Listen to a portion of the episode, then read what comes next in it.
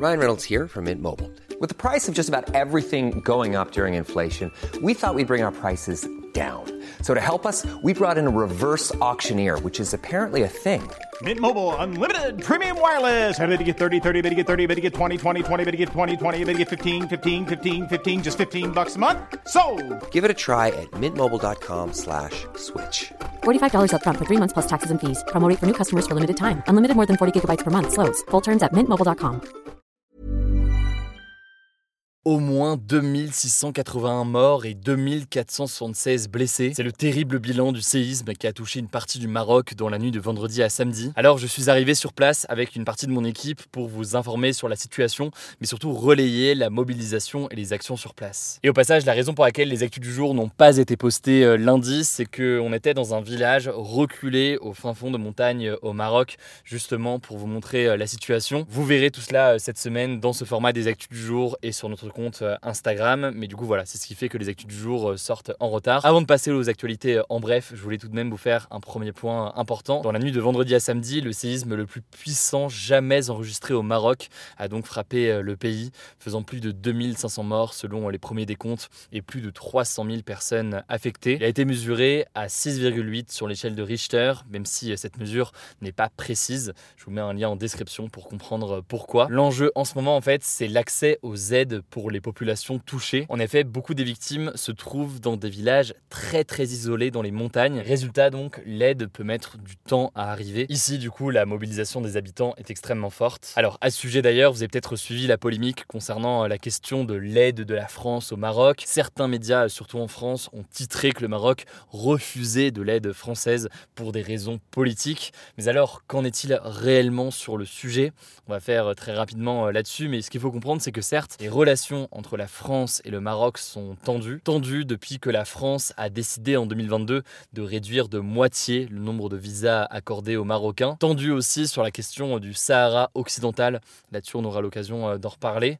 Mais pour autant, attention, il faut être extrêmement vigilant. Absolument rien ne dit aujourd'hui qu'il y a un lien entre cela et entre le fait que des aides françaises n'auraient pas été acceptées. En fait, le gouvernement marocain n'a pas refusé les aides françaises, simplement il ne les a pas encore acceptées comme il n'a pas accepté les aides d'autres pays du monde. Le temps, selon le gouvernement, d'organiser tout cela et de faire en sorte que l'aide soit la plus efficace possible sur place. Dans tous les cas, et au-delà de cette polémique qui ne doit pas cacher ou masquer la situation urgente sur place, eh bien on continue à suivre ce qu'il en est. Vous le verrez donc cette semaine avec des vidéos qu'on a tournées notamment dans des villages très reculés pour vous permettre de comprendre l'urgence de la situation. À noter au passage que le Maroc n'est malheureusement pas le seul pays touché par une catastrophe naturelle en ce moment. En Libye, on compte plus de 10 000 disparus après des inondations records. On en parle plus en détail ce soir dans les actus du jour. Courage du coup à tous les Marocains touchés par ce drame. Je vous tiens au courant aussi sur Instagram. Je laisse la parole à Blanche et je reviens juste après. Merci Hugo et bonjour à tous. On commence avec cette actu. Il manque actuellement un professeur dans près de la moitié des collèges et des lycées en France métropolitaine selon une enquête du syndicat SNES-FSU. Cette étude va donc à l'encontre de ce qu'avaient promis Emmanuel Macron et le ministre de l'Éducation nationale Gabriel Attal, à savoir qu'il y aurait bien un enseignant devant chaque élève à la rentrée, sachant qu'on est donc là à une semaine après la rentrée. Alors toutes les régions de France ne sont pas touchées de la même manière, c'est l'académie de Créteil en Île-de-France qui est la plus touchée par la pénurie d'enseignants. Les matières aussi sont aussi touchées différemment, il manque par exemple énormément de professeurs de maths, de sciences de l'ingénieur et d'anglais. Deuxième actu, après des records de chaleur pour un mois de septembre, les températures ont commencé à baisser en France dès ce lundi. Pour info, le record de la journée la plus chaude pour un mois de septembre en France a été battu ce samedi. Concrètement, l'indicateur thermique national, qui est pour faire simple une moyenne quotidienne de la température de l'air, a atteint les 25,1 degrés comme lundi dernier. Du coup, bonne nouvelle, cet épisode de chaleur inédit prend donc fin cette semaine et des orages sont attendus dans le pays. Ils seront ponctuellement forts et pourront être accompagnés d'un risque de grêle selon la chaîne météo. Troisième actu, une épidémie de dengue, une maladie transmise par le moustique tigre, continue de progresser en Guadeloupe et en Martinique, deux départements d'outre-mer. Les symptômes de la dengue sont principalement de fortes fièvres, des maux de tête, des courbatures, des nausées et des éruptions cutanées. Alors dans de rares cas, la dengue peut entraîner la mort,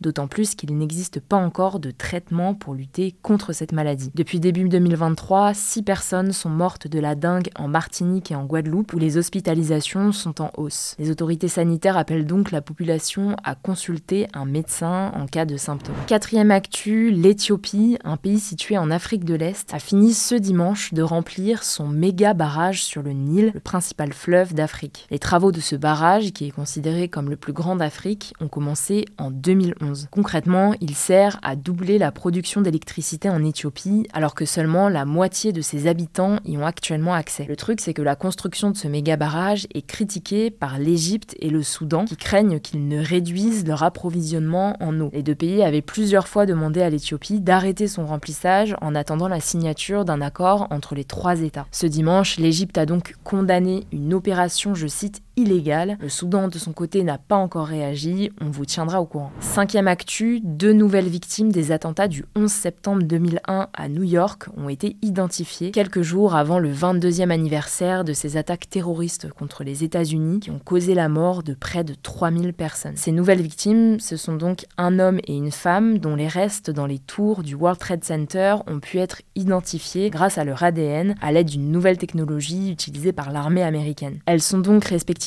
les 1648 et 1649e victimes identifiées de cette attaque selon le Bureau de médecine légale de New York. Les deux dernières identifications remontent à 2021 et environ 1100 victimes n'ont toujours pas pu être identifiées. On finit avec cette actu. Luis Rubiales, le président de la Fédération de football espagnol, a annoncé sa démission ce dimanche. Pour rappel, il est accusé d'avoir embrassé de force la joueuse espagnole Jennifer Hermoso lors de la victoire de l'Espagne à la Coupe du Monde féminine le 20 août dernier. Au début, Luis Rubiales avait refusé de démissionner car selon lui, le baiser était consenti. il a ensuite été suspendu temporairement par la FIFA, donc la Fédération internationale de football. Jennifer Hermoso a porté plainte ce mercredi contre lui. La justice a ouvert une enquête pour agression sexuelle. On vous tiendra au courant. Merci beaucoup Blanche pour ces actualités euh, en bref. Je le disais, pour suivre la situation au Maroc, on vous prépare des contenus directement sur notre compte Instagram. Le nom du compte, c'est Hugo Décrypte, si vous n'êtes pas encore abonné. Et on vous prépare aussi euh, une vidéo spéciale sur cette chaîne des actus du jour et dans le format des actus du jour. Ça sortira a priori ce mercredi. Surtout prenez soin de vous, prenez soin de nos proches et puis je vous dis du coup à ce soir exceptionnellement